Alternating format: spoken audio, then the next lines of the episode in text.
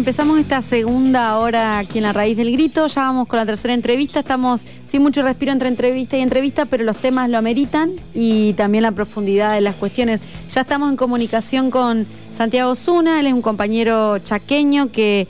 militante de Hijos Chaco y también eh, que forma parte de la Secretaría de Derechos Humanos y Géneros de Chaco. Buenas noches, Santiago. ¿Qué tal? Buenas noches, ¿cómo andan? Gusto hablar con ustedes, ¿cómo están? Igualmente, el gusto es nuestro. Bueno, desde aquí, bueno, somos varios, este Emiliano que lo conocés, Matías, otro compañero, yo que soy Sofía. Queremos preguntar eh, un poco lo, que nosotros solo alcanzamos a ver la semana pasada de, bueno, los clarísimos hechos de violencia institucional que, que se vivieron allí en, Chaco, allí en Chaco eh, en el mes de mayo, ¿no? Bien, bien. Bueno, primero saludo para todos y todas los que están ahí. Eh, sí, tuvimos la semana pasada unos graves hechos de violencia institucional. Como bien vos dijiste, más allá de, mi espacio de militancia, yo en este momento a partir de, esta nueva gestión integro el equipo de la Secretaría de Derechos Humanos y Género, donde la, secretaria es Silvana Pérez, la subsecretaria de Derechos Humanos es Naila Bosch, así que venimos trabajando ya desde el mismo 10 de diciembre intentando un poco ir reconstruyendo algunas cosas e ir cambiando otras, así que trabajando desde el primer día, ¿no? En cuanto a estos hechos de, violencia institucional, que bueno, han sido de, público conocimiento, el accionar ilegal que han tenido las fuerzas de seguridad, desde el, espacio de la Secretaría lo que procuramos es tener una asistencia lo más rápida posible y eh, desde todos los planos, tanto desde lo jurídico, desde lo social y desde lo psicológico. Em, para, para ponerlo en contexto, este hecho se da en las primeras horas del domingo pasado, alrededor de las cuatro y media, cinco de la mañana. Nosotros tomamos conocimiento de esto a partir de, un dispositivo que se creó a partir de, esta nueva gestión, que es la Guardia de Derechos Humanos, que son líneas telefónicas a las cuales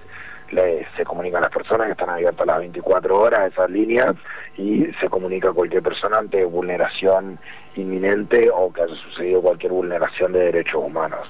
Entonces, bueno, ahí nos llega el llamado de las personas detenidas, la información como en muchos casos empieza siendo un poco fragmentada, va llegando en progresivamente también en función de, la situación en la que se encuentran las personas que se comunican, que bueno, a veces están obviamente ante semejante situación un poco desbordadas, así que a medida que fuimos profundizando en la información, fuimos trabajando en principio a ver la situación eh, procesal de por qué estas personas estaban detenidas, que es lo primero con lo que nos, nos pusimos a trabajar, al ver que había ciertas inconsistencias en mantener la, detención de estas personas, dado que no había acusaciones claras ni fuertes ni pedido de, fiscalía para mantener esa, esa, esa detención, muy, rápidamente, para poder eh, garantizar la libertad. A partir de ahí sí poder empezar a, a, desandar el camino, de empezar a tener los relatos de los hechos sucedidos para canalizarlo a través de las vías que corresponden eh, no solo la judicial, sino también la, administrativa, que sería dentro del órgano de control institucional de la policía, que es el OSI. Eh, y te pregunto, Santiago, bueno, entonces lo que nosotros supimos, es más allá de las expresiones públicas del gobernador y también del presidente, es que la, la Secretaría o la Subsecretaría se presentaría como parte en la causa que se investiga estos hechos. Exactamente, lo que, lo que se hace que no, la, la provincia del Chaco es ha sido pionera ya en años anteriores, en otras gestiones,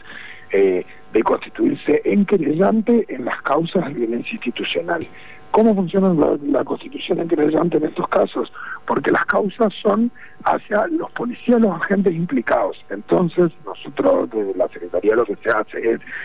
eh, para acompañar la garantía de acceso a la justicia, constituirnos como querellantes. De esta manera también permite tener un acompañamiento bien cercano y esa querella siempre, por supuesto, responde a los intereses de las personas que han sido vulneradas.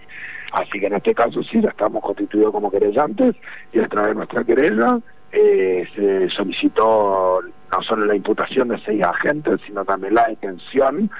eh, por entender que dentro de su rol, dentro de la fuerza, pueden generar algún tipo de obstaculización de la investigación judicial. Sumado igual, es necesario decirlo, que estas personas han sido apartadas de, de la fuerza eh, allá al día siguiente, que está en la instancia más administrativa, digamos. Pero lo judicial sigue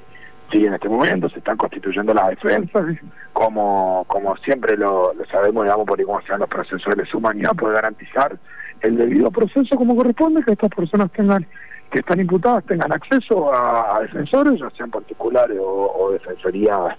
eh, oficiales, para eh, que el proceso sea como corresponde en todos los marcos de la ley. Nosotros sabemos el marco probatorio que también tenemos para estas causas, así que eh, trabajando en eso. Santi, ¿cómo te va? Emiliano te habla. ¿Cómo estás, compadre? ¿cómo estás, mi querido? ¿Todo bien? Bien, Santi, te quería eh, preguntar por ahí en un plano más general, eh, y esto ya excede incluso la, gestión propia de, ustedes ahí en la Secretaría,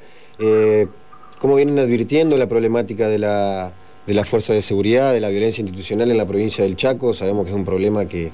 le atañe al país entero y no solamente a nuestro país, no solamente a la provincia del Chaco, obviamente, pero bueno, sabemos que tiene una tradición. Esta provincia fue la primera provincia donde se instituyó el Comité contra la Tortura, incluso antes que el Nacional, con el trabajo del querido compañero Mario Bosch. Em, así que bueno, consultarte si tienen alguna lectura de más panorámica sobre la situación y en consecuencia si se están este, haciendo cosas al respecto o si, qué nos podés contar. Sí, con respecto a, como bien decís, la, la temática de violencia institucional no, no es algo nuevo ni, en nuestra provincia ni en nuestro país. Creo también que tiene mucho que ver con un discurso de odio que se ha ido construyendo en los últimos años, eh, no solo en nuestra provincia, sino en el país y también a nivel regional, eh, donde la, no solo las personas de, la, de los sectores más vulnerables son estigmatizados, sino también, en este caso, estamos hablando también de personas de pueblos originarios, de la etnia COM, entonces eso también suma, y si nosotros tenemos una sociedad con esa carga de odio, los agentes policiales no están ajenos a su sociedad, y aún peor son quienes tienen el, el, uso de la fuerza, el uso de las armas, entonces eso termina generando un panorama mucho más con, complejo y complicado en ese sentido. ¿Cuáles son los caminos que, que, veo para ir cambiando esto? No solo, como decís, en, su momento, que esta sido la primera provincia donde se creó el, el Comité Provincial de Prevención de la Tortura, sino también ir avanzando en otras, en otras cuestiones. A ver, poder garantizar el,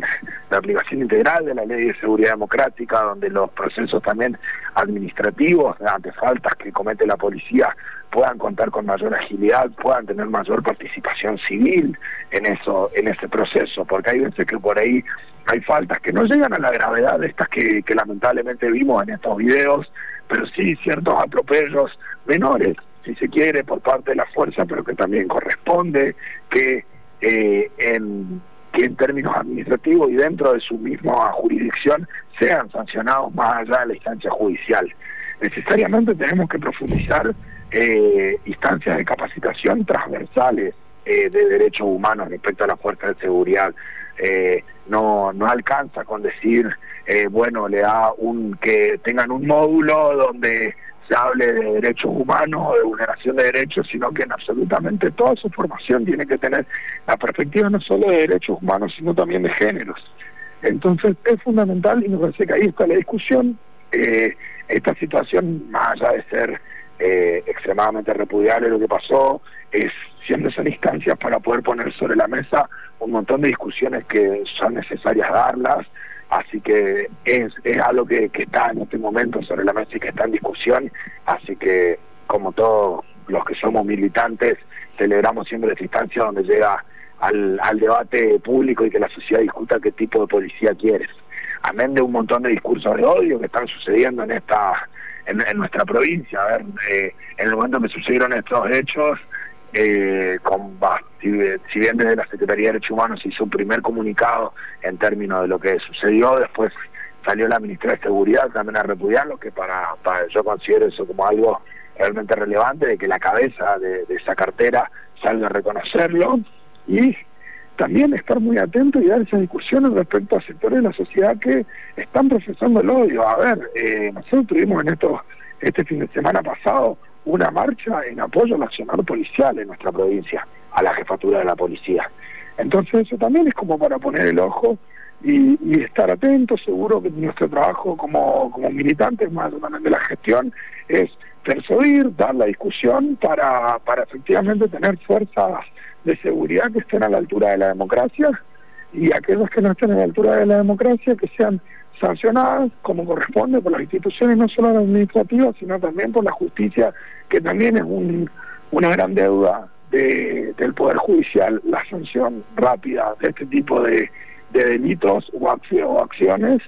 eh, porque creo que es algo que nos lo merecemos todos, quienes venimos también de, de, la, de toda la lucha por memoria de justicia, sabemos que que este tipo de hechos que suceden en democracia a nosotros realmente no, nos termina erizando la piel porque decir nunca más decir nunca más esto también, no solo a un golpe de Estado, sino a nunca más tener fuerzas de seguridad que, que usen el aparato estatal para reprimir y perseguir a su pueblo. Bien, perfecto, Santi. Eh, no sé, si vos querés consultarle algo a Santi, yo tengo algo para preguntarle. Ah, sí, seguimos. Eh, no, eh, quería consultarte, Santi, en el marco de lo que han venido trabajando, los hemos seguido este, además por las redes, por los, comunicados que mencionabas. Este, el propio gobernador Capitanich ha tenido una reunión con las fuerzas de seguridad, con las, entiendo, las cabezas de la, de la fuerza. Quería preguntarte cómo viene ese diálogo, este, si el gobernador sea, digamos, este, más allá de la decisión que obviamente le compete y les compete a ustedes de presentarse como querellante, eh, ¿cómo han sido esas relaciones? ¿Está entrometido en el tema? ¿Cómo viene siendo el trabajo con, con Capitanich? Bien, en ese sentido, la, la reunión que vos citás, donde el Capitanich lo que hizo fue anunciar una serie de medidas que tienen que ver con, con poder profundizar la cuestión de la, de la aplicación efectiva de la ley de seguridad democrática, tiene que ver con la dirección de control policial, que es una dirección general que, que debe existir en la órbita del Ministerio de Seguridad, pero conducida por, por civiles, eh, tiene que ver con la institucionalización mediante decreto y que este decreto lo reglamente y la generación de toda una plataforma de esta, esta guardia de derechos humanos que si bien nosotros se la viene llevando adelante de la Secretaría, darle mucho más cuerpo, entidad y, y también la, la factibilidad presupuestaria que sea necesaria. Y también se centró en, en dar un mensaje claro a las fuerzas, no solo a quienes estaban ahí, que en ese momento estaba la cúpula policial de, del área metropolitana, estamos hablando de entre Resistencia y el área metropolitana estamos hablando de casi 20 unidades policiales, donde estaban todos los comisarios y se le bajó una, una línea muy clara de que nosotros necesitamos fuerzas policiales, fuerzas de seguridad a la altura de la democracia y que este tipo de actos no, no van a ser tolerados, van a ser sancionados y que cada policía tiene que tener y la institución tiene que estar a la altura de que ninguna situación, así sea una situación de violencia social o de cualquier situación que se dé en, en el territorio, no puede ameritar bajo ningún concepto reacciones de este, de este tipo. Entonces eso me parece, y yo lo señalo como importante, de que también se puso al, al frente en ese sentido y cuando desde la gestión de la Secretaría se le planteó lo de la querella, lo, lo, aceptó de, automáticamente, o sea, cuando dijimos que teníamos la decisión de la Secretaría de constituir un querellante, eh, dijo que obviamente avancemos con eso, así que también yo lo veo a Capitanich muy comprometido en esto, porque sabemos que es algo que le hace mal no solo a un gobierno, que, los gobiernos empiezan y terminan algún día, sino que nos hace mal no solo como sociedad chaqueña, sino que le hace mal a nuestra democracia, Así que hay que hay que ir por ese camino, seguir generando los lazos, lo que discutir, lo que haya que discutir, pero no, no esconder bajo, bajo la alfombra estos problemas, sino ponerlos sobre la mesa y creo que ese es el camino realmente para poder modificar estas estas prácticas que tan injustas y que tanto nos duelen además verlas, porque hablamos nosotros con la con las personas, con las víctimas y sabemos el dolor que han ocasionado no solo desde el punto de vista físico de sufrir golpes, sino realmente el dolor que genera y, el miedo que genera en términos psicológicos una persona haber sufrido semejante atropello. Así que esa es la discusión que tenemos que dar de cómo cambiamos y modificamos las prácticas de nuestra fuerza de seguridad.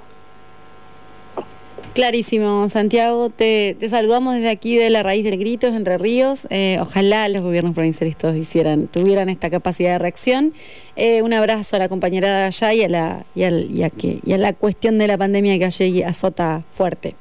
azota bastante fuerte acá. Eh, bueno, les agradezco la comunicación y, seguro hay, hay mucho por mejorar, seguramente cuestiones por corregir, pero siempre creemos en, la senda de, de, las convicciones que tenemos y, el, y el, el trabajo y el laburo invertido en esto para para poder sacarlo adelante desde la mañana temprano hasta la noche. Estoy en este momento volviendo a la Secretaría, así que imagínense que está bastante movido. Grande Santi, te mandamos un abrazo enorme compañero, saludos por allá. Un abrazo grande para todos y todas.